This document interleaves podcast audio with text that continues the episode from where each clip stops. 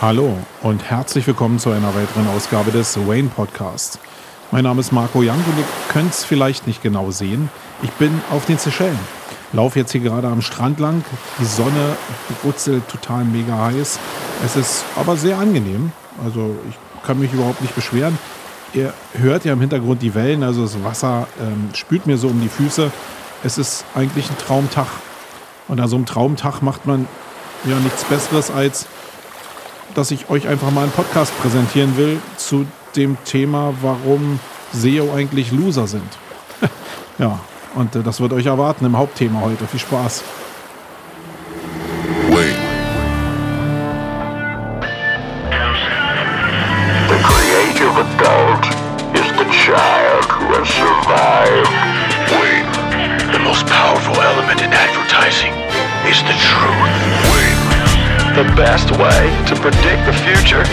Is to creative way. In our factory, we make lipstick.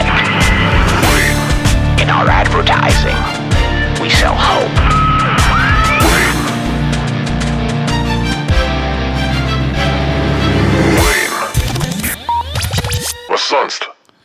So, meine Lieben, ich bin natürlich nicht auf den Seychellen, sondern sitze hier in dem Tonstudio in den Sumago Barracks und nehme diesen Podcast auf.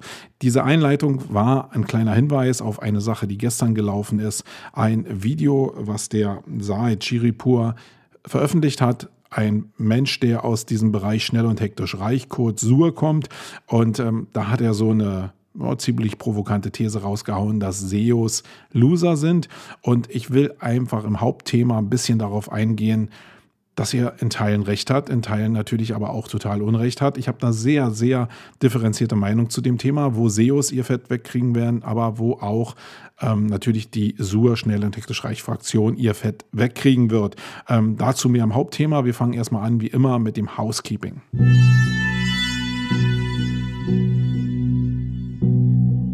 Glaubst du, Brain ist der Grund der Szene? Dann wird es Zeit für die Metaebene. Oh.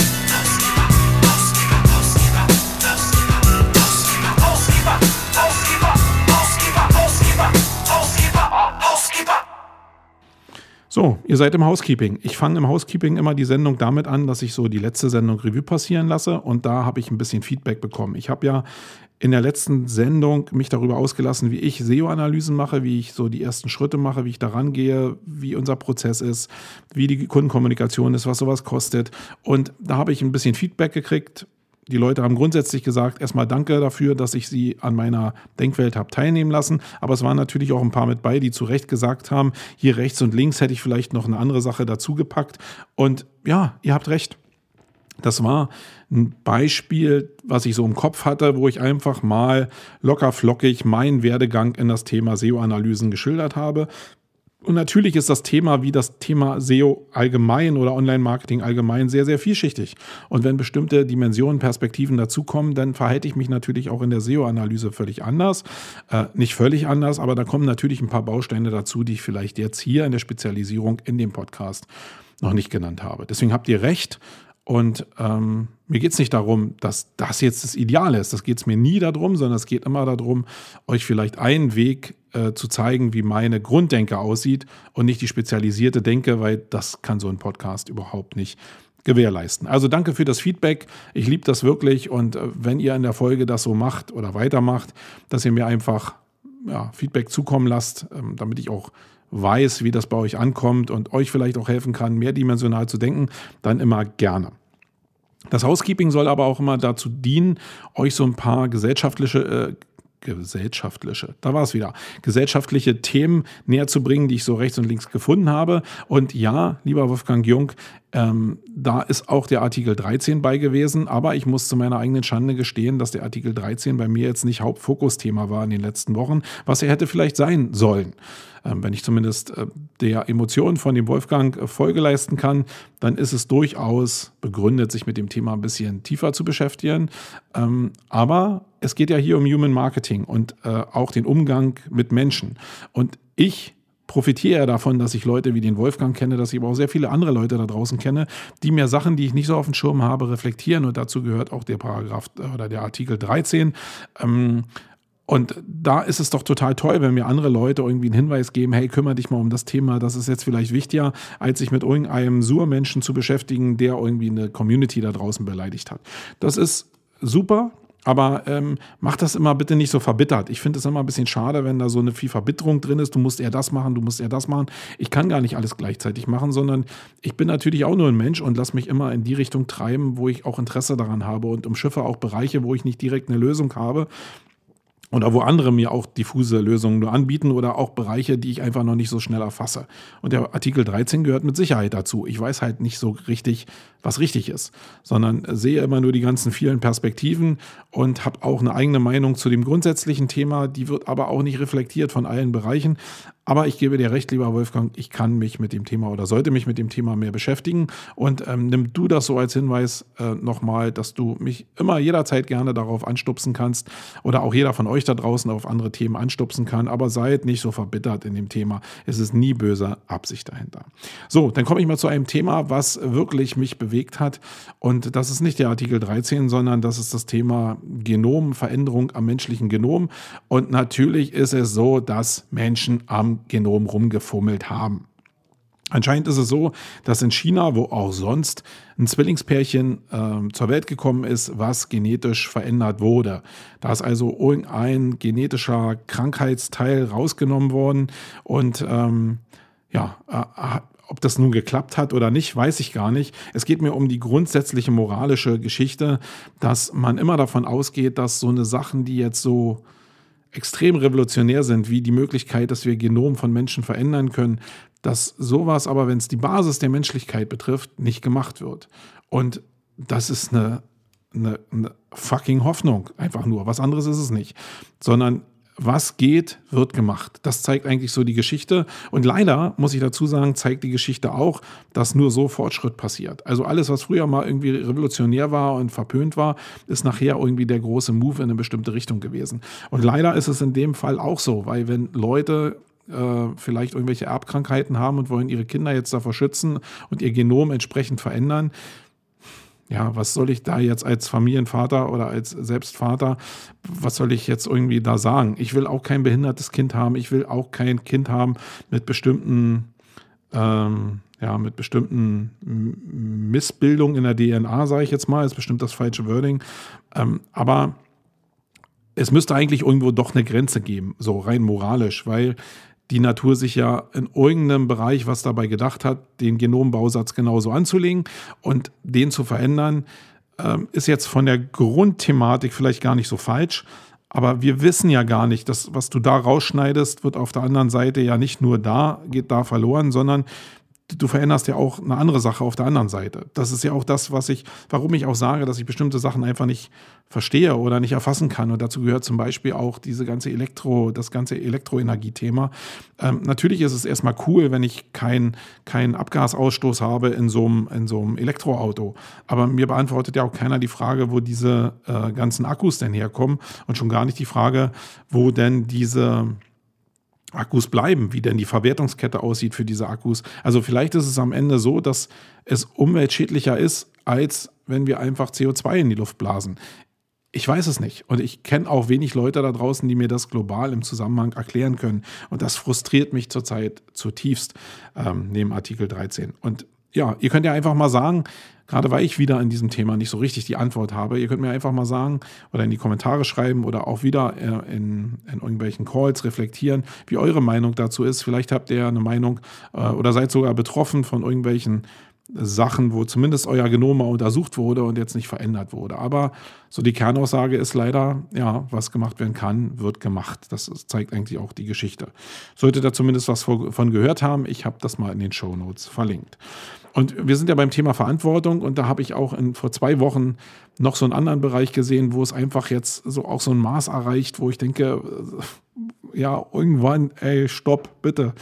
Und das ist die Tatsache, dass Sky ähm, eine Werbeaktion gemacht hat mit, glaube ich, fünf deutschen, vier oder fünf deutschen Tageszeitungen oder auch österreichischen Tageszeitungen, wo sie auf die Titelseite ähm, ja eine Werbung platziert haben zu einer neuen Serie, nämlich irgendwie, ich glaube, die hieß die Apokalypse. Da stand also auf der Titelseite ganz prominent, dass in acht Tagen die Welt untergehen wird. Und das eben sehr prominent in, in Zeitungen, die wirklich auch von Menschen da draußen gelesen werden, also nicht mit irgendwelchen Fake-Geschichten, sondern die lagen wirklich so in den, im Handel. Und das ist natürlich eine Sache, wo ich denke, wow. Also auf der einen Seite beschweren sich die Leute darüber, dass es sowas wie eine Lügenpresse gibt, wo ich ja natürlich immer die Hoffnung habe, dass das nicht so der Fall ist.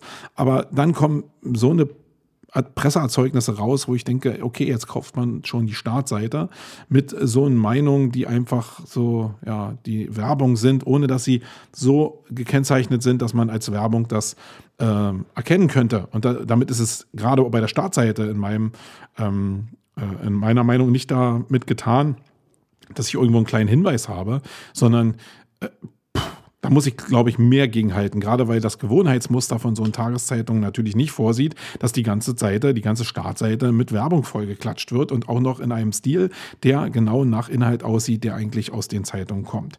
Das ist so der eine Teil, wo ich, wo ich total angenervt bin von, dass dieses, was wir eigentlich so verteidigen müssen, nämlich die Pressefreiheit und diese Möglichkeit, mehrere Dimensionen einzufangen, dass das so ad absurdum geführt wird von den Medien, die ja sowieso unter den Druck leiden. Also natürlich weiß ich, dass Presse und Print äh, wirklich irgendwie, dass es denen nicht gut geht, aber es darf doch nicht, also im Selbstverständnis nicht darin enden, dass so eine Sachen dabei rauskommen. Und ja, ich glaube, das ist eine echte Schwierigkeit und es zeigt wieder, das, was möglich ist, wird gemacht auf beiden Seiten. Und das finde ich echt richtig kacke, muss ich sagen. Ähm ja, da gab es ja auch in der Vergangenheit schon Themen, wo eben in großen deutschen Publikationen jetzt irgendwie so Fake News verbreitet wurden, im wahrsten Sinne des Wortes, wo sich äh, hochgelobte ähm, Journalisten auch, wo sich herausgestellt hat, dass die auch Scheiße erzählt haben.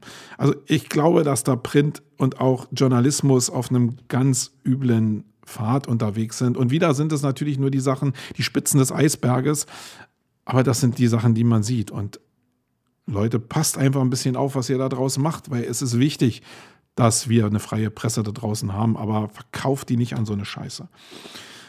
Okay, ähm, zum Thema Werte will ich noch kurz sagen, wir probieren ja die Werte so ein bisschen anders zu definieren. Ob die richtig sind oder falsch, will ich jetzt gar nicht so sagen. Wir haben so eine Antwort probiert zu bilden in Richtung ähm, Cebit ist tot und auch Messe gefällt uns nicht mehr so richtig, aber auch in Richtung Events, die nur noch groß werden und die Leute einfangen und 40, 50.000 äh, Teilnehmer da haben und haben was eigenes probiert zu bauen oder angefangen zu bauen, nämlich die Marketing Underground als als Teil der Campix-Geschichte. Ähm, und das haben wir in der letzten Woche gelauncht. Guckt einfach mal da rein. Ich will jetzt hier gar nicht aus Eigenwerbung so viel sagen.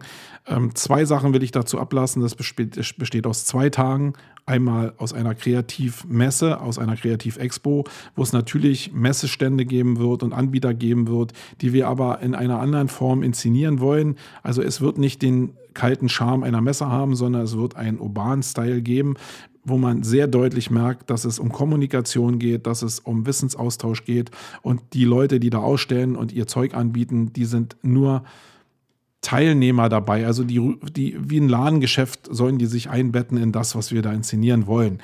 Es geht darum, dass die Leute, die da hinkommen, sich in wirklich wohlfühlen und dass es eine kommunikative Grundlage gibt, um Informationen auch auf Basis von Messe zu teilen. Ich weiß, dass es noch ein bisschen schwierig ist für uns, das zu visualisieren, weil ein Event in dieser Größe, wir planen dann mit 2000, zweieinhalbtausend Menschen, zumindest für die Konferenz und für die Expo mit 3.000, 4.000 äh, Leuten. Es ist schwierig, das zu transportieren, was wir da machen wollen, aber wir werden in der Zukunft natürlich da Visualisierungsvorlagen euch geben, damit ihr so ein bisschen eine Vorstellung habt. Und am zweiten Tag wird es auch eine Neuerung geben, zumindest in dem, was ich jetzt hier so in meinem Kopf habe, nämlich wir wollen Show und Konferenz, Marketingkonferenz miteinander verbinden. Das heißt, ähm, nicht nur die Standardkonferenz, die es da draußen so gibt, sondern wir wollen daraus eine große Show machen. Also wirklich medial gestaltet, ähm, aber auch mit Tiefe im Thema. Nicht nur Show hört sich ja mal so an, dass dann die Tiefe verloren geht. Ja, sie wird ein bisschen verloren gehen, aber es wird knallharte Tipps geben, es wird aber auch Visionen geben und alles von unten gedacht. Also ich will nicht diese große Glocke von GAFA darüber setzen, also Google, äh, Apple, Facebook und Amazon, wo die sich hinentwickeln, das ist eigentlich völlig scheißegal, sondern eigentlich ist wichtig, wie der KMU, wie der Selbstständige, wie das Unternehmen eigentlich in der Basis mit diesen Marketingmöglichkeiten umgehen kann und nicht, wo es vielleicht hingeht. Das können andere Konferenzen machen. Wir wollen mehr gucken, wie, wie ist das Zeug aus der Garage entstanden, wo entstehen die grundsätzlichen coolen Ideen aus dem Untergrund, so wie damals Google eigentlich auch aus der Garage entstanden ist. So werden wir das Thema nochmal denken und wollen da einen Konferenztag bauen mit vielen spannenden neuen Formaten. Guckt einfach mal auf die Seite, wenn ihr da Interesse habt. Das ist mein neues großes Meisterstück und da habe ich sehr viel Herzblut dran. Und wenn ihr da eine Meinung zu habt, dann reflektiert mir die gerne, weil ich will ganz gerne verstehen, wie ihr das empfindet und wie wir das noch besser machen können. Und da seid ihr natürlich auch gefragt, daran mitzubauen. Nimmt das als große Chance. Äh, meckert nicht immer da draußen nur rum, äh, ist alles dasselbe, sind immer dieselben Speaker und Messe ist auch immer der, dieselbe Scheiße, sondern helft uns, was zu bauen, was euch auch, aus hinter, auch hinterm Ofen hervorlockt. Das ist mir ganz wichtig. Und ähm, ja, guckt einfach rein, reflektiert das. Wir kommen zu den Blogthemen. Coole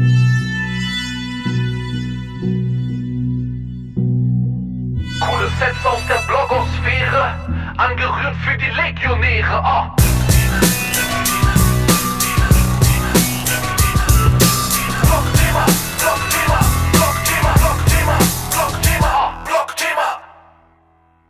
So, drei Sachen habe ich gefunden, die ich äh, aus der Blogosphäre entnommen habe und die ich euch hier präsentieren will. Das erste Thema, da geht es darum, ob man oder wie man Azubis als Corporate Influencer in der Firma benutzen sollte. Das ist natürlich ein HR-Thema, ein Recruiting-Thema.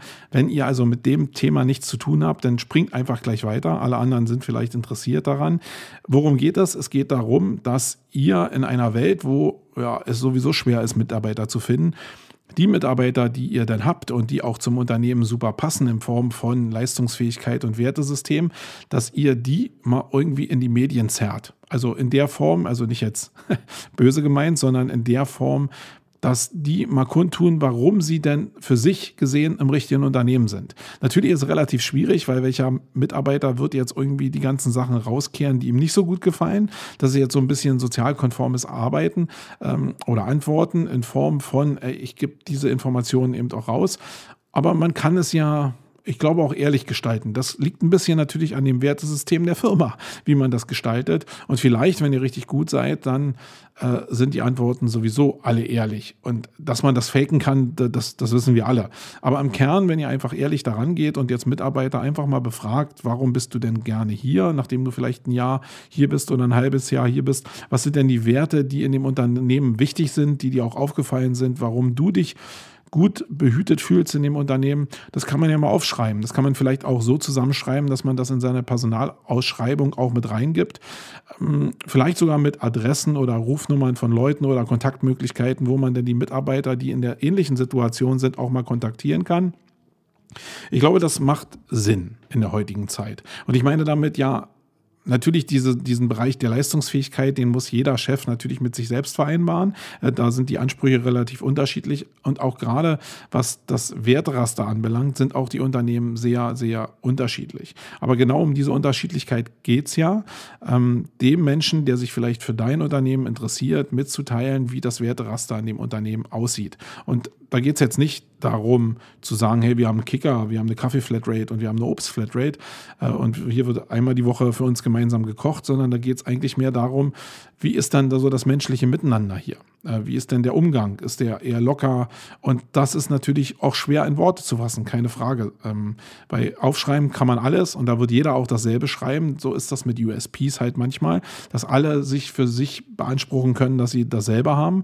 Aber was da gut, glaube ich, passt, sind Interviews, die in Sprachform äh, geführt werden, meinetwegen in so einem Podcast, weil einfach auf der Metaebene noch sehr, sehr viel mehr Daten transportiert werden können. Und so richtig die Königsklasse ist, glaube ich, Video, weil da schon klar wird durch Visualisierung, durch Gesichter, durch vielleicht Aufbau von so einem Video, wie die Werte denn eigentlich auch aufgebaut sind. Und die meisten Unternehmen können sich die Inszenierung nicht leisten, die ähm, dafür nötig wäre, um da ein, positives Gesamtbild entstehen zu lassen. Also zumindest äh, wenn es ein gefaktes Gesamtbild ist, sondern die meisten Unternehmen müssen sich darauf verlassen, dass das, was in dem Video dann eingefangen wird von irgendeiner äh, Videofirma da draußen, dass das die Werte sind, die auch wirklich in der Firma gelebt werden. Und es geht ja genau darum, die einzufangen und das authentisch zu machen.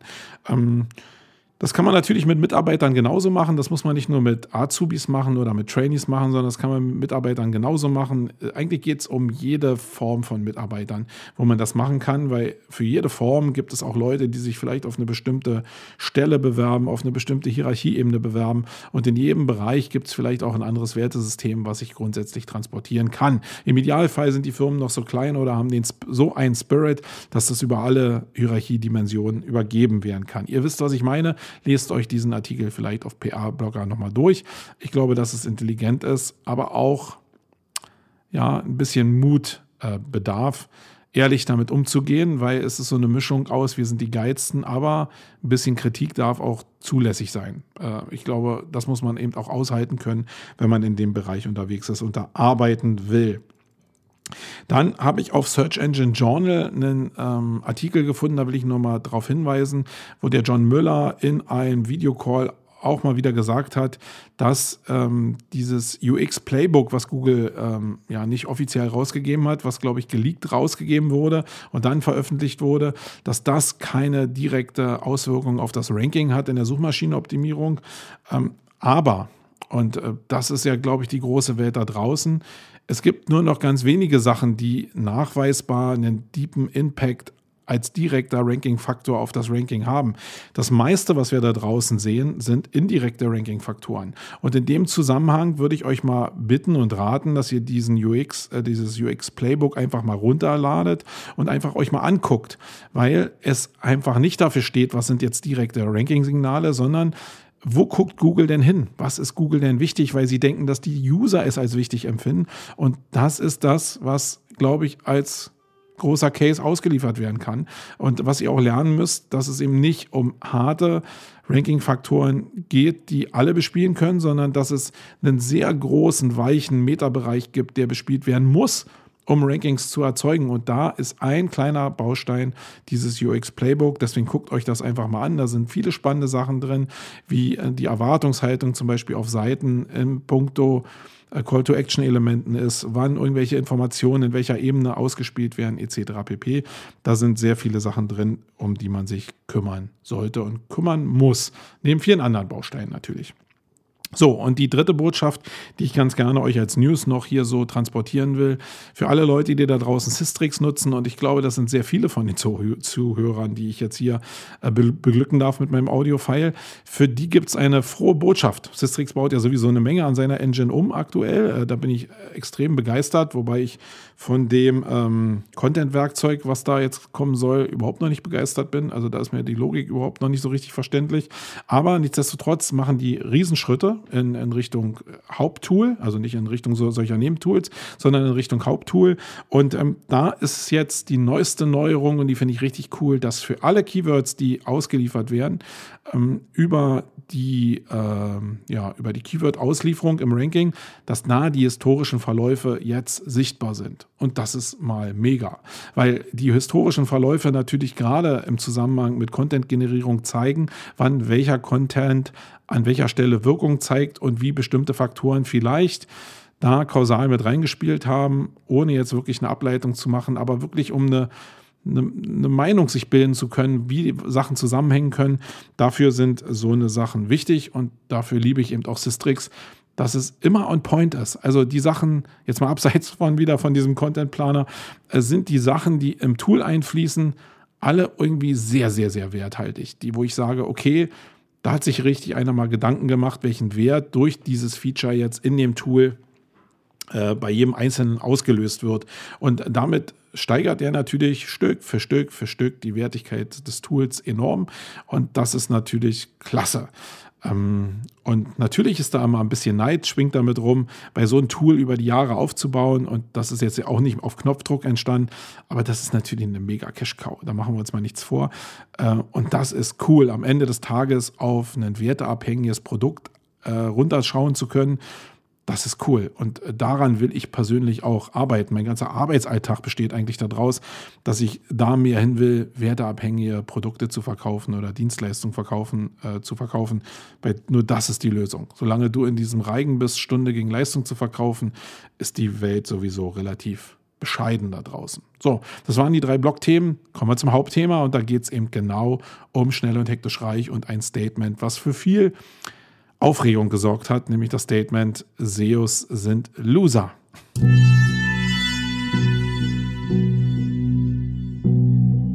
Denken groß wie eine Daisy Cutter. Sei bereit für das Main-Geschnatter. Oh.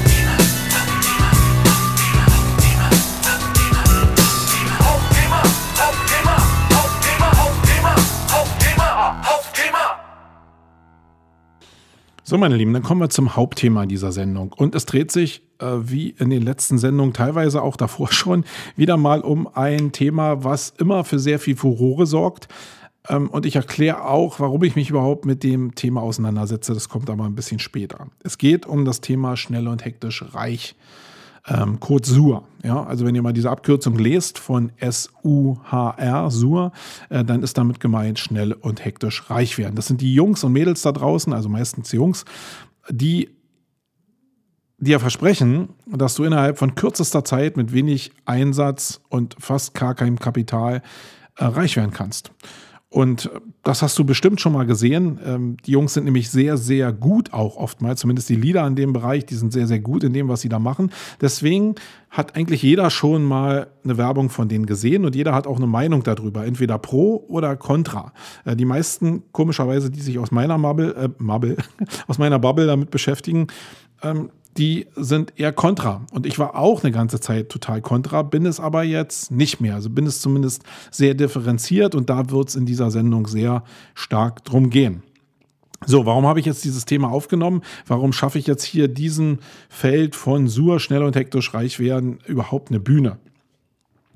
Ich habe gestern äh, eine Mitteilung bekommen von der Katharina Stapel, sei gegrüßt an dieser Stelle, die mir einen Link geschickt hat zu einem Video auf Facebook, wo der Said Shiripur, einer der ja, Top-Leute, glaube ich, in diesem Business, zumindest wenn man so seinen äußeren Auftritt und den Zahlen glauben kann, man weiß ja nie so richtig, was sich dahinter verbirgt, ähm, einer der Top-Leute in diesem Bereich, äh, hat ein Video gemacht von den Seychellen, äh, vom Strand, wo er ein Statement abgelassen hat in die Richtung, SEOs sind Loser oder alle Leute, die nur auf SEO setzen, sind Loser. Ähm, in der Quintessenz könnte man das so ableiten. Aber eigentlich hat er so sehr provokant eben auch gesagt, SEOs sind Loser. Würde ich jetzt so interpretieren, kam bei mir zumindest auch so an. Und er hat nicht nur das gesagt, sondern er hat auf einen Veranstalter verwiesen, der ihn als Sponsor für seine Eventreihe abgelehnt hat. Und äh, jetzt könnt ihr euch schon die Logik vorstellen, die dahinter sich verbirgt. Ich war der Veranstalter. Ähm, und er hat jetzt gesagt, irgendwie, dass ich ihn gebasht hätte irgendwie oder gesagt habe, ich kann ihn persönlich nicht leiden. Ja, also ich habe ihn persönlich einmal getroffen. Ich glaube, da habe ich mehr von ihm äh, gesehen, weil er hat da referiert. Er hat mich selbst gar nicht wahrgenommen und das ist der einzige Moment, wo wir uns mal kennengelernt haben. Und danach habe ich ihn auch innerhalb der Ablehnung relativ neutral geschrieben und habe ihn nie persönlich beleidigt. Habe sowieso nicht mit ihm geschrieben, sondern mit einer Assistenz oder so und habe ihn auch nicht beleidigt, sondern habe eigentlich genau das in Frage gestellt, was ich auch nicht mag, moralisch nicht mag an dem Bereich, ähm, nämlich dass Leute irgendwie ja schon abgezockt werden, weil ihnen mit falschen Versprechungen Geld aus der Tasche gelockt wird. Sonst habe ich überhaupt gar keinen Kontakt zu Said gehabt. Und er denkt jetzt, dass ich ihn jetzt irgendwie äh, nicht leiden kann. Was erstmal so, das hat jetzt nichts mit zwischenmenschlich zu tun, äh, mit, mit schnell und hektisch reich zu tun, sondern das ist einfach so eine zwischenmenschliche Sache, die auch in vielen anderen Feldern leider so vorkommt, dass irgendwie einfach was reininterpretiert wird, nämlich die Tatsache, dass weil ich ihn abgelehnt habe, ich ihn nicht leihen kann. Und das stimmt ja überhaupt gar nicht. Ähm, vielleicht kann ich ihn nicht leiden, aber ich kann es ja überhaupt gar nicht beurteilen, weil ich ihn noch nie kennengelernt habe. Wie soll ich das beurteilen. Und diese Freiheit wünsche ich jedem von euch, dass ihr die Menschen daran beurteilt, wie ihr sie kennengelernt habt und nicht wie andere Leute sagen, wie die Leute sein sollten. Natürlich prägt sich manchmal so ein Bild aus von Menschen, weil sie nach außen was kommunizieren, was vielleicht nicht deinem Werteraster entspricht, ja. Aber trotzdem bleibt die Königsdisziplin immer noch, die Leute wirklich kennenzulernen. Und in seinem Fall war es eben auch so, dass ich ihn also nicht bewusst kennenlernen wollte, sondern innerhalb eines Events dieser Szene mich mal auch für Geld eingebucht habe, um Leute aus diesem Dunstkreis von schnell und hektisch reich äh, kennenzulernen oder einfach mal zu sehen, mich auf mich wirken zu lassen, wie die dann, wie die agieren, warum die eben auch so viele Leute in ihren Bann ziehen und auch, was ich schon glaube, auch viel Geld verdienen. Wenn du da Leader bist, kannst du richtig viel reißen. Ähm, ja, ich fühlte mich also sehr stark angesprochen, weil ich ja auch gemeint war in diesem Video und habe das ja so jetzt nicht so als, als Bashing genommen, sondern eher so als, als Battle. Und habe dann selbst einen Blogpost verfasst, wo ich, auf das, wo ich das Video nochmal auch angeschoben habe, wo mir natürlich auch manche gesagt haben, warum gibst du dem dann so eine Bühne? Und äh, dann sind, glaube ich, aus de dem Post, den ich da gelauncht habe in Facebook, 134 Kommentare geworden. Das hat ja mal so die Folge, dass dann irgendwie gar keine Likes oder irgendwelche Emojis da sind, sondern die Leute dann wirklich so emotional in diesem Thema drin sind und eine feste Meinung haben, dass 134 Menschen da wirklich kommentiert haben. Ähm, das zeigt mir, dass das schon auch wichtig ist, sich damit zu beschäftigen. Und ich will euch jetzt erklären, warum ich mich damit beschäftige. Also vom ersten Ansatz ist es so, dass ich in meinem Mindset, und ich kann jetzt nur für mich sprechen, dass wenn so eine Sachen aufkommen wie dieses schnell und hektisch reich, was glaube ich so um 2010 aufgekommen ist, so vom Gefühl her, ähm, dass ich nicht automatisch denke, oh, das sind jetzt die Bösen, mit denen will ich nichts zu tun haben, sondern ich will das System verstehen, mit wen, mit welchem die die Menschen in ihr System reinlocken. Und das ist in großen Teilen PPC, also ähm, bezahlte Werbung, womit sie die Leute in Funnels schicken, also in Trichter, die bestimmte Ausbaustufen haben, die aber immer darin enden, ein sehr, sehr hochpreisiges Produkt zu verkaufen. Es ist immer so, dass die Leute dich sehr schnell und sehr einfach in deinen Mikrokosmos reinlassen und dann aus dem ersten Vertriebsmodul, was sie drin haben, was meistens relativ günstig ist, ein Zehner oder unter 10 Euro, 9,99 meinetwegen, sie über die Menge der Produkte, die sie da verkaufen, ihre Werbung finanzieren. Die Haupt-Cash-Cow, die aber entsteht, sind Kurse, die dahinter liegen. Das heißt also, es gibt Leute, die in diesen Funnel reinkommen, weil sie irgendein 9,99 Euro Produkt geholt haben. Davon wird die Werbung finanziert. Und ein paar davon sind so äh, infiziert, sage ich mal, davon, von dieser Möglichkeit, schnell und hektisch Geld zu verdienen, dass sie dann ein Premium-Produkt kaufen und das kann entweder ein Online-Kurs sein oder das kann auch ein, ein Live-Coaching sein mit entsprechender äh, mit der entsprechenden Beigabe von Books oder etc. pp. Die sind aber sehr hochpreisig, in der Regel so zwischen 5 und auch 15.000 Euro. Also ich habe schon sehr viele Beträge da in dem Bereich gehört. Ähm, jetzt gibt es ja zwei Ebenen im Endeffekt, die man da betrachten kann. Das eine ist der Weg von ich mache meinetwegen PPC-Werbung, ich schicke die in den Funnel, ich mache E-Mail-Werbung, ich äh, probiere effektiv Leute in diesen Trichter reinzukriegen und habe dann Vermarktungsketten da drin. Das ist eine Sache, die ist mega, mega wichtig. Und das haben viele Marketer da draußen noch nicht begriffen, dass diese Form von E-Mail-Marketing und auch Marketing-Automation, dass das ein Riesenhebel im Marketing zurzeit ist. Und da kommen wir auch zu dem Hauptthema, weil viele Leute aus diesem, ja, ich nenne es jetzt mal seriösen, aus der seriösen Ecke, denken, dass damit eben nur scheiß Produkte beworben werden, verteufeln sie das System an sich.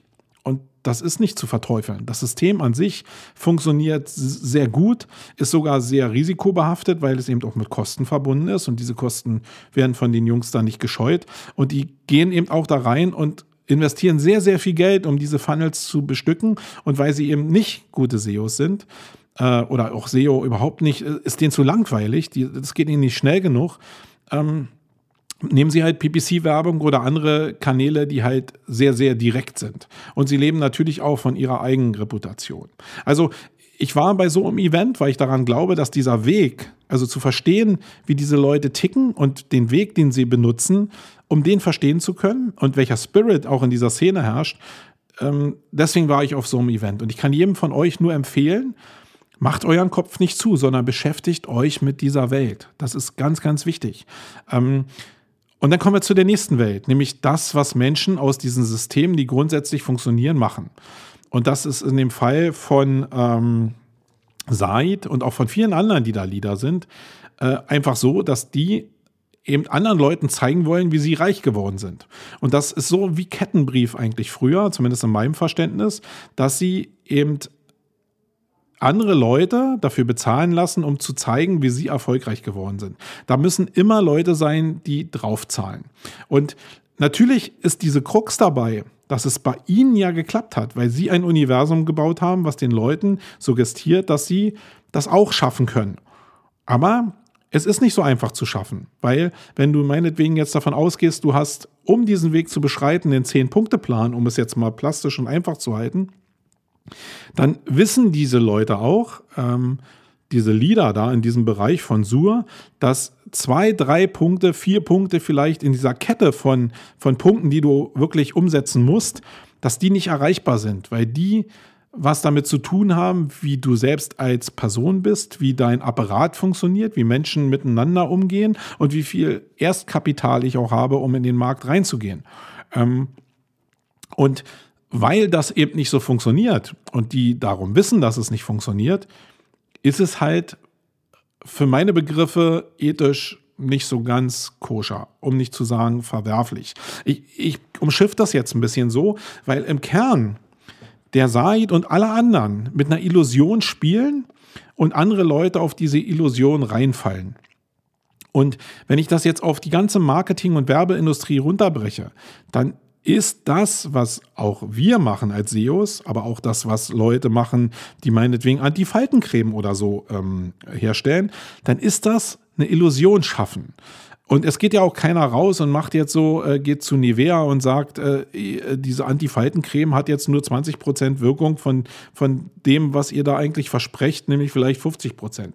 Um es jetzt mal nicht, äh, das ist ja kein Bashing, sondern ähm, es ist immer so, dass die Sachen eigentlich immer schöner dargestellt werden. Auch das Lebensgefühl von einem Audi-Fahrer wird inszeniert, einem Porsche-Fahrer wird inszeniert, Elon Musk irgendwie als leuchtendes Beispiel inszeniert sich mit seinen, mit seinen Raumschiffen, die er da jetzt irgendwie in Orbit schickt oder wenn er auf, die, ähm, auf dem Mond landen will oder jetzt Leute kommerziell in den Weltraum schickt. Das ist alles Inszenierung und nichts anderes machen diese schnell und hektisch reich Jungs ja auch. Also wenn, sehr, wenn ich mir diesen Trailer von dem Said angucke, dann ist das so eine Zusammenstellung aus, hey, ich bin immer in Bereichen, wo die Sonne scheint, wo es warm ist. Ähm, ich bin in Dubai, wo die Scheichs sind als Assoziation. Ich äh, leiste mir oder ich zeige mich in, in, in, Situationen, die halt sehr kostspielig sind, entweder auf einem Jetski oder mit einem Maserati oder noch größeren Autos. Ähm, ich suggestiere also immer, dass ich sehr viel habe. Und das hat ja nichts mit Einkommen zu tun. Also ich sage mal, jeder, der von euch vielleicht 5000 Euro in der Tasche hat, der kann die ganzen Bilder, die ich auf Saids Seite da in dem, in dem Header sehe, nachbauen und damit die Illusion erzeugen. Ich habe mir so auch manchmal überlegt, ob ich das nicht einfach mal mache, um euch zu zeigen, wie einfach das eigentlich ist, so eine Illusion zu erzeugen, ähm, die man aber nicht nur dafür benutzen sollte, um jetzt dieses schnelle und hektisch reich zu benutzen, sondern eben auch das in der Werbeindustrie mal anzuwenden, weil wir wir reden immer von Illusionen schaffen. Und ja, am Ende des Tages kann jeder Diktator auch eine Illusion schaffen. Also es kommt immer darauf an, wer dann für welches Produkt diese Illusion auch einsetzt. Aber bei Donald Trump ist es ja auch ein Beispiel dafür, dass der eine Illusion schafft von Sicherheit, von America First und die Menschen steigen darauf ein. Und dem kann ich mich doch nicht verschließen.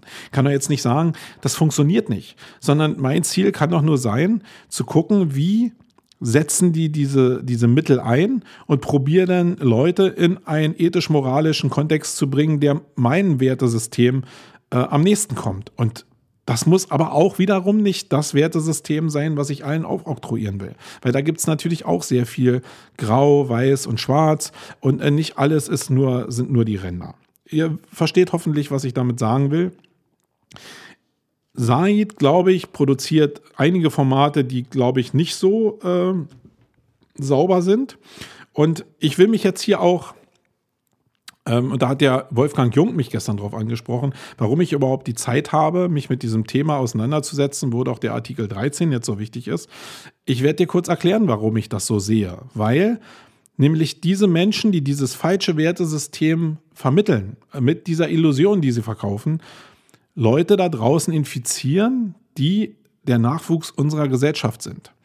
Also wenn immer mehr Leute diesen Rattenfängern von Hameln hinterherlaufen, dann haben wir irgendwann ein gesellschaftliches Problem das vielleicht sogar noch viel größer ist als der Artikel 13, weil damit so gesellschaftliche Werte einfach flöten gehen, weil ja jeder jetzt irgendwie in diesem Zirkus denkt, dass er jetzt dem anderen erklären kann, wie jetzt Business funktioniert. Und ähm, Hand aufs Herz, ich weiß irgendwie nach, nach Jahrzehnten jetzt überhaupt nicht so richtig, wie man jetzt so ein mega geiler Unternehmer wird. Und ich glaube, viele da draußen haben die Antwort auch nicht. Das Einzige, was so passiert, also es gibt die Realität in meinem, äh, in meinem Wertesystem, dass, dass man sich als Mensch entwickelt als Unternehmer. Und es gibt Leute, die sagen, ey, ich bin schon der beste Unternehmer, weil ich habe die Millionen schon verdient, mache es so, wie ich es mache. Und das ist überhaupt nicht mein, mein Werdegang, aber ich könnte es machen. Und ähm, das ist das, was man, glaube ich, verstehen muss, dass dieses Wertesystem, was die transportieren, eben nicht nur für sie gilt, sondern eben sehr viele Leute, die ins Online-Marketing reinkommen, beeinflussen. Weil nämlich die gar nicht wissen, was gut und böse ist. Also wenn du jetzt als junger Mensch ins Online-Marketing reinkommst, ist es Glück eigentlich, auf welcher Seite du aufschlägst. Wenn du beim Site aufschlägst, dann hast du vielleicht Pech gehabt aus meiner Wertedefinition, hast aber vielleicht Glück gehabt, weil du dich mit diesem Illusionsbuilding mal auseinandergesetzt hast. Und das kann, wenn du jetzt Immobilien verkaufst, meinetwegen, der große Durchbruch sein, weil du nämlich da auch Illusionen verkaufen musst, weil du halt die Immobilie cool anpreisen musst, ja, oder wenn du Luxusreisen verkaufst, etc. pp. Also die schlagen in dieser Welt auf und dann ist das ihr Wertesystem. Und die Leute, die bei uns aufschlagen, auf unserer Seite der Macht, sage ich jetzt mal, die haben unser Wertesystem und denken dann, dass das andere der Feind ist. Ist es aber gar nicht. Sondern es ist wie immer, man sollte sich mit den Menschen auseinandersetzen, ohne sich mit ihnen zu verbünden. Darum geht es überhaupt gar nicht. Ich will überhaupt nicht der der Kumpel jetzt hier von Said wären. Ich will den auch nicht verteidigen. Ich will nur alle dazu aufrufen, sich mit dem Thema zu beschäftigen und nicht einfach so zu tun, als ob man das beiseite packen muss, weil dann packt ihr einen großen Hebel im Marketing halt auch beiseite. Und das betrifft die Bereiche Illusion und auch Benutzung von Tools, aber auch den Einsatz von Kapital. Und deswegen gebe ich ihm sogar teilweise recht. Ja, und das ist sicherlich für den einen oder anderen sehr provokant. Ich gebe ihm recht in der Tatsache, wenn er sagt, dass SEOs Loser sind, wenn sie sich nur auf den Traffic-Bereich SEO beschränken. Und das hat er im Laufe des Videos nochmal relativiert. Nämlich da hat er gesagt, okay, wenn man jetzt noch andere Bereiche mit reinnimmt, wie PPC oder irgendwelche anderen äh, Felder, dann halt nicht, dann ist es irgendwie nur ein Marketingkanal.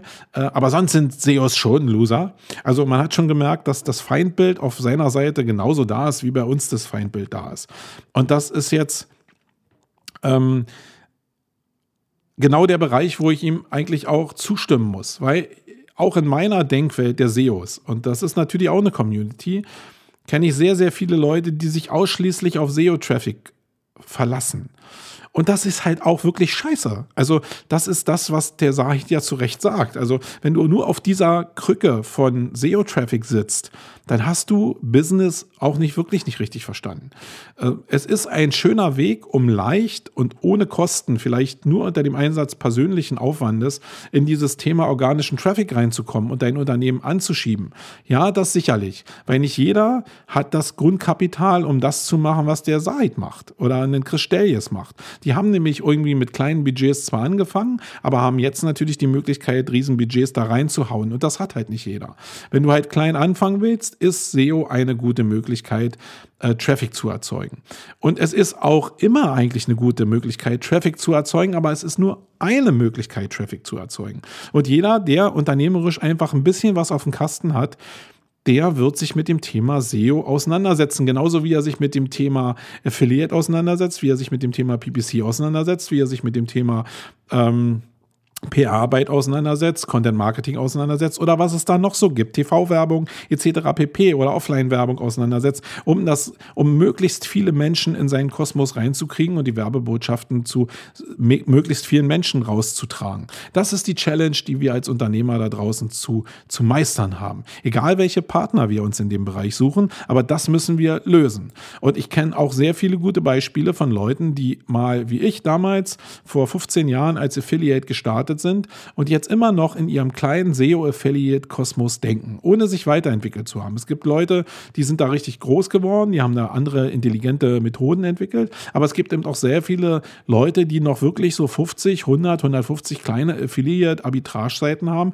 und denken, damit kann man so alt werden. Damit kann man vielleicht sein Leben finanzieren, keine Frage. Und es gibt auch wirklich leuchtende Beispiele wie den Martin Missfeld da draußen, der äh, da wirklich auch, glaube ich, ein gutes Einkommen hat mit seinen Projekten, die er da macht.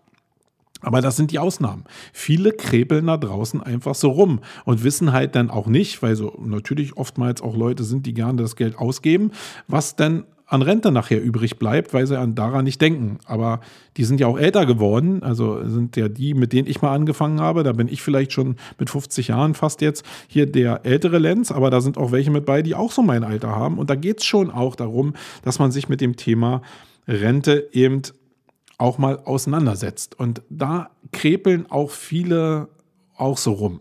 Deswegen in dem Bereich muss ich Said sogar recht geben, wenn er sagt, SEOs, die nur an SEO denken und die das nicht größer denken, auch nicht unternehmerisch äh, denken, dass das Loser sind. Also Loser hört sich jetzt immer so menschlich an. Das sind natürlich nicht menschliche Verlierer, aber die sollten zumindest ihren Mindset einfach mal ein bisschen größer gestalten, damit sie einfach auch reelle Chancen haben, an dem Markt zu bestehen, auch in dem Markt zu bestehen, den Google ja beschreitet. Google zeigt ja, wo die Reise hingeht. Also ich für meinen Teil habe ein sehr, sehr klares Bild, wo in fünf Jahren äh, auch organischer Traffic steht. Und ähm, habe aber auch ein klares Bild, wo ich mit meiner Agentur stehen will. Habe aber auch ein klares Bild, wo ich mit meinen Events stehen will. Und habe natürlich auch ein relativ klares Mindset, was meine Werte anbelangt. Das hört sich jetzt vielleicht so ein bisschen schwammig an, dass ich nicht weiß, wo meine Werte jetzt justiert sind. Äh, nein, es ist ganz klar, wo ich mich justiere, aber ich höre mir alles an. Ich habe gar keine Lust, jemand, äh, wenn jemand zu mir sagt, vergessen wir es, weil er mit mir angefangen hat zu diskutieren. Nein, ich will es gar nicht vergessen. Wenn du eine andere Meinung hast, will ich mich verdammt nochmal mit deiner Meinung auseinandersetzen, um dein Denkuniversum mitzukriegen. Ich muss am Ende doch nicht deiner Meinung sein, aber ich bin um eine Perspektive reicher und das ist mir wichtig. Und das ist auch in dem Zusammenhang mit dem Video von dem Said wichtig. Ähm, ja, also ich habe mir ein paar Fragen notiert. Eine Frage war eben, ähm, warum gebe ich da dem Said recht? Ich glaube, das habe ich in Teilen jetzt äh, belegt. Ähm, ein Teil, den ich noch nachreichen kann, ist vielleicht, dass äh, diese Ausspielungsform und diese, also ich will es nochmal runterbrechen. Als ich das gestern gesehen habe, das Video, hat der Sahid auf seiner Seite, oder das Video hatte so, ich glaube, es war acht Stunden alt und das Video hatte 1000 Aufrufe. Ähm, dann habe ich es aufgelegt und jetzt hat es, glaube ich, 8000 Aufrufe. Ich weiß jetzt nicht, ob sein Bereich da jetzt auch natürlich noch mit angesprungen ist. Auf jeden Fall habe ich so das Gefühl, dass sein Bereich jetzt nicht so mega aktiv war. Ich hatte auch nicht das Gefühl, dass auf seiner Seite die Leute, die ihn jetzt verteidigt hätten, auch so äh, jetzt so in Masse aufgeschlagen sind. Ich hatte sogar eher das Gefühl, und das hat mir ein paar Leute haben mir das gesagt, dass die sogar auf seinem Post äh, Kommentare geschrieben haben. Ich weiß jetzt nicht in welcher Form, da gibt es ja auch immer so einen Bereich, eine Etikette oder nicht. Und dass diese Kommentare äh, gelöscht worden sind. Da war zumindest wenig los. Und das macht mir denn auch, gibt mir zu denken, äh, weil ich meine, ich kann mich ja auch hinstellen und sagen, ich habe jetzt hier in äh, zehn Jahren 25 Mio verdient. Kann doch kaum einer kontrollieren am Ende des Tages. Ähm, und äh, ich könnte diese Illusion erzeugen. Vielleicht ist es bei ihm auch so, vielleicht aber auch nicht. Und ich glaube sogar, wenn ich so ähm, mein, mein, meine eigene Lebenserfahrung reinbringe, dass er einer ist, der wirklich richtig viel Geld verdient hat. Und dass die Zahlen sogar vielleicht stimmen können, weil er der Leader ist. Und die Leader in dem System, die verdienen immer am meisten. Weil das ja, wenn das so ein Kettenbrief ist, ist das ja, sind es ja die, die darunter dafür bereit sind zu bezahlen, denselben Weg beschreiten zu können, die bezahlen ihn ja. Und davon gibt es, glaube ich, da draußen in der Masse äh, richtig viele Leute. Und gerade jetzt, wo die Leute auch den Geldbeutel ein bisschen in wirtschaftlich guten Zeiten den Geldbeutel ein bisschen lockerer zu sitzen haben, ist es natürlich so, dass die Leute sich diese teuren Kurse auch leisten können. Und äh, ja, es gibt Leute, die sich das leisten können, aber es gibt eben auch Leute, die konnten sich das noch nie leisten und die werden sich das auch nie leisten können. Und da wird es dann richtig übel, wenn Leute jetzt irgendwie schon Hartz IV sind und zur Bank gehen, 5000 Euro Kredit aufnehmen und auch von den Fällen habe ich gehört. Jetzt nicht im Zusammenhang mit Said, aber mit anderen Namen aus der Szene die Kredite aufgenommen haben, um sich diese Kurse leisten zu können, mit diesem Versprechen, hey, dann äh, nehme ich halt 5000 Euro auf, aber wenn ich dann eine Million rauskriege, dann ist ja cool nee, so funktioniert ja das Spiel nicht.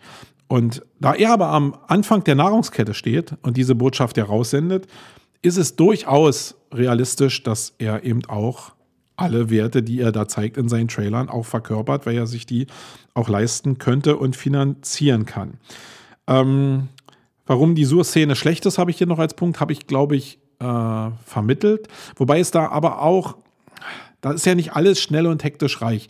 Es, werden von vielen Leuten, auch aus meinem Umfeld, immer wird alles in eine Kiste geschmissen. Also jetzt die Leute, die äh, ein Unternehmertum in 14 Tagen zum Millionär äh, verkaufen, das sind dieselben Leute oftmals oder werden in denselben Topf geschmissen wie die Leute, die jetzt ein digitales Produkt, ein Katzenvideo oder ein Hundedressurvideo oder ein als Hundeerziehungsvideo als Online-Kurs verkaufen mit demselben Funnel, die werden alle in einen Topf geschmissen. Und das ähm, wird der Sache auch nicht wirklich gerecht. Natürlich sind da manchmal Leute mit bei, die mit Hundeerziehung noch nie was zu tun hatten. Und ich stelle mir auch manchmal die Frage, wenn ich zu Konferenzen gehe und mir jetzt ein 22-jähriger ähm, Jungspund, muss ich jetzt mal sagen, was über Unternehmertum und menschliche Erfahrungswerte erzählen will, dann muss ich immer nur leicht schmunzeln, weil dazu gehört schon ein bisschen mehr, als da einfach irgendwie mal 100 Abos zu verkaufen oder 1000 oder auch äh, 100.000 Euro Umsatz zu machen.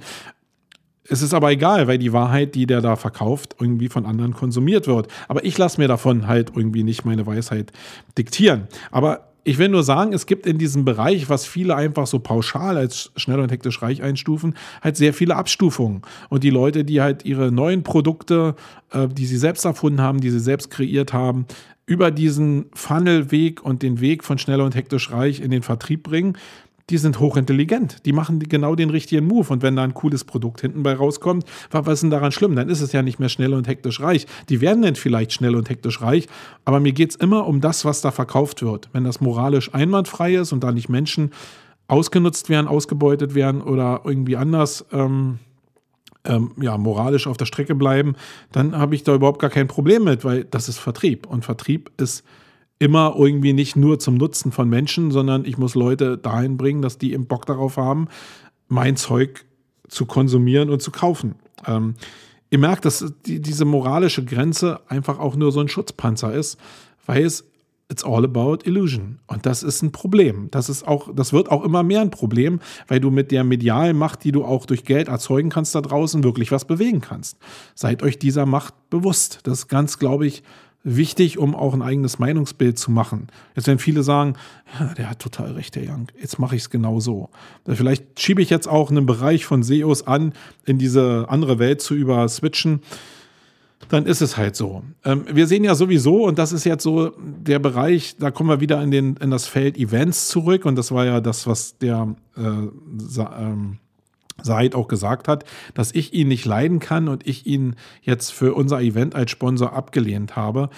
Das ist natürlich Erfahrungswissen. Wenn ich jetzt gerade anfangen würde, Events zu bauen und jetzt noch gar keine Ahnung hätte von der SEO-Szene, von der Online-Marketing-Szene und seiner Szene, dann hätte ich jeden Sponsor mit reingenommen, weil ich habe ja gar keine Ahnung davon. Aber ich, ich habe natürlich ein Erfahrungswissen. Ich kenne natürlich den Bereich schon seit sehr vielen Jahren. Ich habe mich schon sehr viel damit auseinandergesetzt und habe natürlich das Problem, dass ich das hier abfedern muss, habe ich schon erklärt. Das ist nicht ganz so einfach, anderen Leuten auch im eigenen, in der eigenen Agentur zu erklären, dass das jetzt irgendwie ein Bereich von den nicht so guten Jungs ist. Aber wer sind denn jetzt, wer ist denn jetzt dieses Feld namentlich, damit die auch erkennen können, was sind jetzt die guten Jungs, was sind nicht die guten Jungs?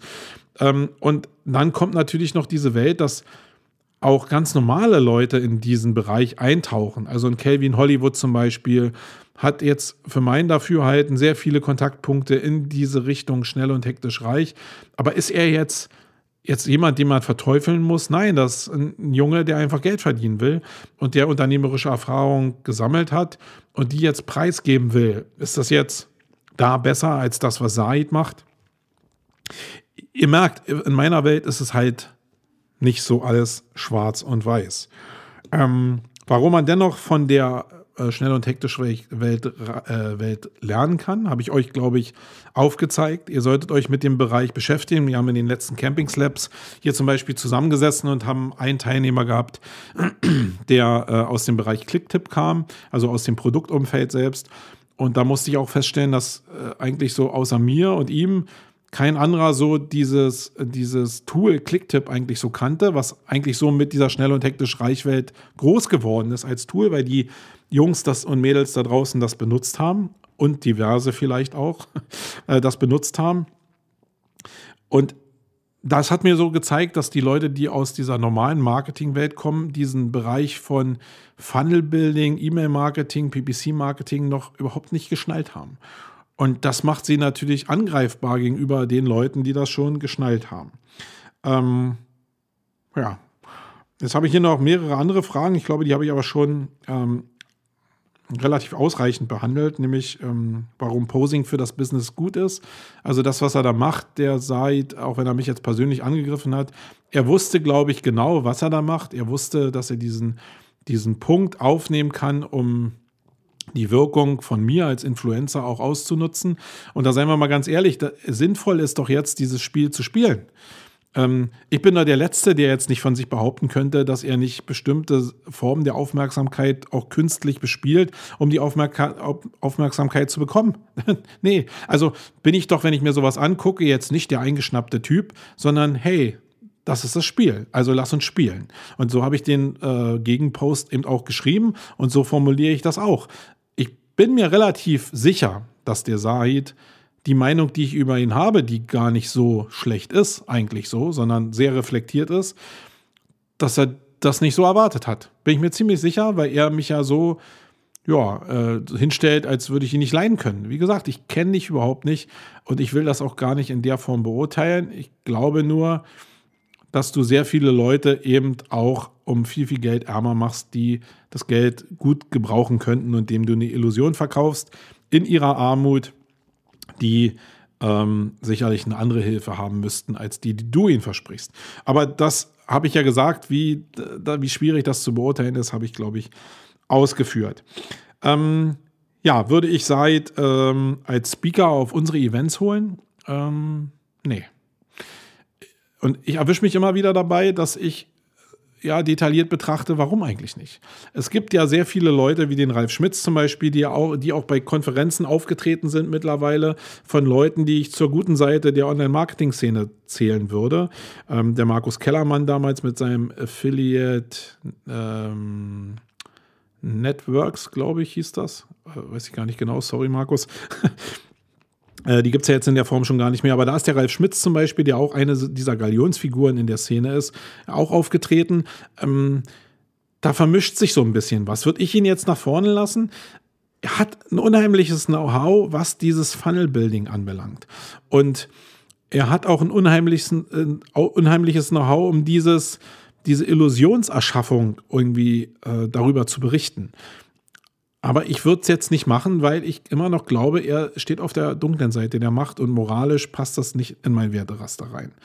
Obwohl er viel Wissen hat, woran ich gerne partizipieren würde. Und ich muss jetzt noch einen Teil dazu sagen. Als ich bei diesen Mastermind-Runden aus dieser schnell und hektisch Reichwelt war, die Leute haben auch einen megamäßigen Drive. Die wollen was lernen, die wollen nach vorne gehen, die wollen eigentlich genau das, was die SEO-Szene eigentlich ausgezeichnet hat, als die so kurz nach 2000 entstanden ist. Und das haben die. Die sind super gierig. Die sind vielleicht nicht so, hey, ich tausche alles aus mit dir. Die sind schon in den Kernthemen, die ihr Business jetzt wirklich stark machen, sehr, sehr verschwiegen. Äh, aber es gibt eben so eine, so eine Fanboy-Gemeinde um die großen Jungs rum, die immer jetzt irgendwie einen Share haben wollen. Hey, lass uns doch mal was zusammen machen. Die, die gucken halt extrem im Networking, wie die voneinander kapitalmäßig profitieren können. Und das, das ist auch eine in einem Bereich, wo man sich eine Scheibe abschneiden könnte, weil das ist mir einfach in dem Bereich der Online-Marketing-Welt, die ich jetzt so als die gute Seite empfinde, ein bisschen zu lahmarschig geworden. Ähm, da könnten wir viel mehr leisten, wenn wir einfach uns gegenseitig so ein bisschen supporten würden. Das findet unter den Konferenzteilnehmern noch so ein bisschen statt, äh, weil wir uns alle über Jahre auch kennen. Da ist so eine Vertrauensbasis da. Aber so wie die das da machen, so auf der klassischen Performance-Marketing-Ebene, nämlich wirklich Reichweite gegen irgendwas anderes zu bartern, das findet bei uns eigentlich nicht so richtig statt. Und das ist relativ schade. ähm, ja, und die letzte Frage, die ich hier auf meinem Zettel habe, nur um so ein bisschen Linie zu haben, ist, warum ich jetzt Said überhaupt diese Aufmerksamkeit gebe. Das habe ich, glaube ich, auch erklärt. Äh, da geht es einfach darum, dieses Spiel zu spielen. Und äh, seid euch nicht zu fein davor, dafür, dieses Spiel zu spielen. Das gehört nämlich zum normalen Medienumgang und auch PR-Arbeit kann es dazugehören. Es kann auch ein anderer Weg sein, aber das ist ein Weg, der dazugehören kann. Und da überlasse ich dem Said nicht einfach nur so die Bühne, sondern reflektiere ihm das gerne. Und ich würde das sogar so weit ausdehnen, dass das Angebot, was an meinem, in meiner Reaktion in den Kommentaren bei ihm war, äh, dass das sogar steht. Ich würde Said ganz gerne unter der Promisse ganz gerne mal kennenlernen und mal das, äh, jetzt wo du weißt, dass, wie mein Wertesystem aussieht, lass uns doch einfach mal austauschen mit dem Wertesystem und lass uns doch mal die Sachen übereinander legen und ja, mal gucken. Es geht um Kommunikation. Am Ende ist es vielleicht so, dass wir getrennte Wege wieder gehen, aber lass uns unsere beiden Welten doch einfach wenigstens mal austauschen. Und äh, ich würde das, das ganz gerne auch ja, in die Welt raustragen, zumindest in meine Welt, wenn da coole Sachen mit bei sind. Aber die andere Welt eben auch raustragen. Ich würde jetzt nicht so weit geben, dass ich die Sprachrohre, die echten Sprachrohre wie diesen Podcast an sich, da würde ich dir jetzt keine Stimme geben, ähm, würde ich auch nicht auf meine Bühnen lassen. Aber dazwischen gibt es ja irgendwie noch was. Und ich glaube, dass es auch wichtig ist, diesen Bereich zu verstehen, weil da, wie gesagt, sehr viele Leute mittlerweile auch beschäftigt sind, sehr viele junge Menschen genau in diesen Bereich reinswitchen. So, jetzt bin ich am Ende von meinem Latein. Ich glaube, jetzt habe ich das meiste aus meinem Kopf so rausgeschüttet. Das war jetzt so Freestyle. Ähm, wenn ihr da Fragen zu habt, manche Sachen überhaupt nicht versteht, manche Sachen unterstützt oder einfach eine Erklärung nochmal haben wollt, weil ich jetzt irgendwelche Sachen vielleicht nicht so detailliert beschrieben habe, weil mir das jetzt hier nicht so eingefallen ist, dann schreibt doch in die Kommentare oder pinkt mich einfach an. Ähm, dann erkläre ich euch das gerne nochmal oder wir können auch gerne darüber diskutieren. Ich nehme mir immer gerne Zeit dafür, dass ich Sachen verstehe und dass ich auch Sachen weiter in die Welt hinaustrage, von denen ich überzeugt bin. Und das hat was mit Werten zu tun und nicht damit, äh, ich gebe ihm nur eine Bühne und äh, Artikel 13 ist cooler. Damit hat es nichts zu tun. Okay, also gerne Feedback von euch. Äh, wir kommen jetzt noch zu den Event-Tipps und dann seid ihr auch schon wieder entlassen.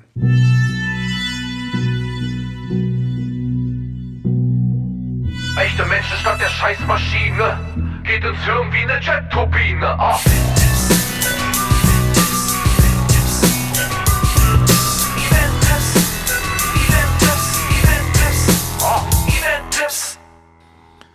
So, bei den Event-Tipps habe ich natürlich ein paar Sachen, die auf unserer eigenen Agenda stehen. Da haben wir zum einen die Contentix, die in diesem Monat, 19. und 20.03. in Berlin stattfinden wird. Alle Leute da draußen, die jetzt hier zuhören und Content Marketing betreiben, äh, ihr seid nicht eingeladen, ihr müsst schon Geld dafür bezahlen, aber äh, kommt gerne nach Berlin an den äh, schönen Müggelsee und hört Leuten wie der Kerstin Hoffmann oder dem Mirko Lange oder auch anderen spannenden Cases zu. Ähm, wie sie Content Marketing betreiben, lernt von den Leuten in einem sehr persönlichen und sehr direkten Umfeld. Wir sind ja sowas wie eine Unkonferenz. Da kann man auch mal Fragen stellen, da kann man mit den Speakern auch und mit anderen Leuten ins Gespräch kommen. Wir haben auch einen großen ein Track diesmal, wo es nur um Podcast geht, wo Leute von den Online-Marketing-Rockstars da sind, wo der Joel Kaczmarek von äh, Digital Compact da ist und ähm, ja, wo sehr viele Leute, äh, wie der Gordon Schönwelder auch da ist, äh, von den Podcast-Helden, äh, die einfach aus ihrer Erfahrungswelt von äh, dem Producing der Medium oder dem Medium Podcast berichten. Daneben geht es aber auch um Texting, um Videoerstellung, um Grafik, aber auch um Strategie, um Distribution von Inhalten, also sehr viel Zeug, was auch in SEO einzahlt massiv massiv. Ich denke, das müsste ja relativ klar sein. Also wenn ihr da noch kein Ticket habt, gerne noch ein Ticket buchen. Wir haben da noch Tickets. Seid ihr ähm, gerne äh, da willkommen. Dann ist, will ich noch darauf hinweisen, dass wir im Sommer noch auch ein Event machen am Müggelsee, nämlich die M3 Campings.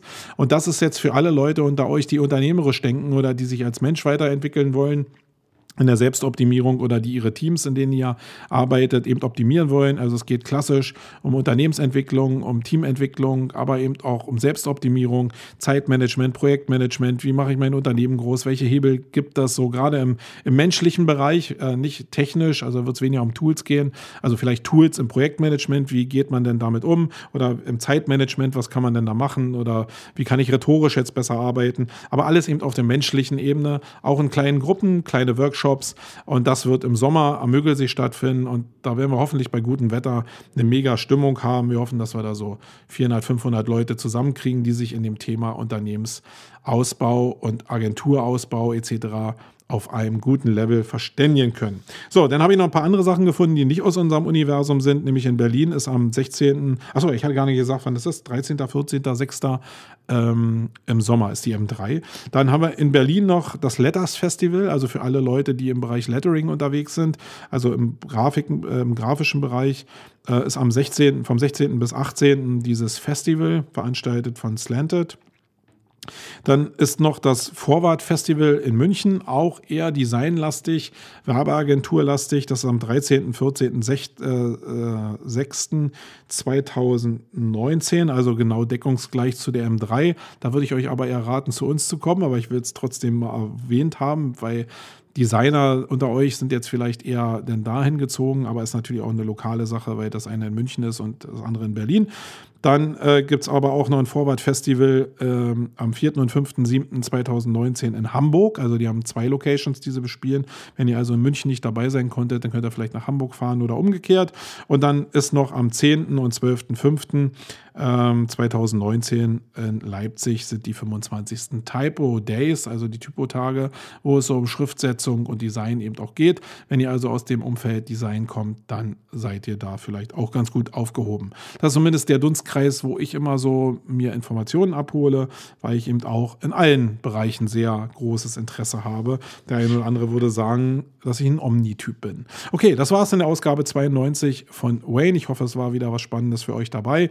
Wenn ihr irgendwelche Kommentare, Meinung oder so habt, dann schreibt das in die Kommentare oder schickt mir persönliche Message. Wenn ihr aber auch Bock habt, uns was Gutes zu tun, dann gibt uns äh, eine Bewertung auf iTunes. Ähm, aber müsst ihr auch nicht machen. Im Kern müsst ihr einfach auch nur zuhören. Also Reichweite ist, die kommt von alleine, die hat man, wenn man die Leute begeistert. Äh, vielleicht ist es sogar noch viel geiler, wenn ihr eurem, eurem Kollegen erzählt, ey, hör doch mal bei Wayne rein, da ist jemand, der macht das ein bisschen auf eine andere Art. Das würde mir schon reichen, dann brauchst du auch keine Rezession schreiben. Vielleicht machst du auch beides. Ich bin raus. Tschüss, euer Marco. Wayne. The creative adult the child who has survived. The most powerful element in advertising is the truth. Wayne, the best way to predict the future is to create it. In our factory, we make lipstick. In our advertising, we sell hope.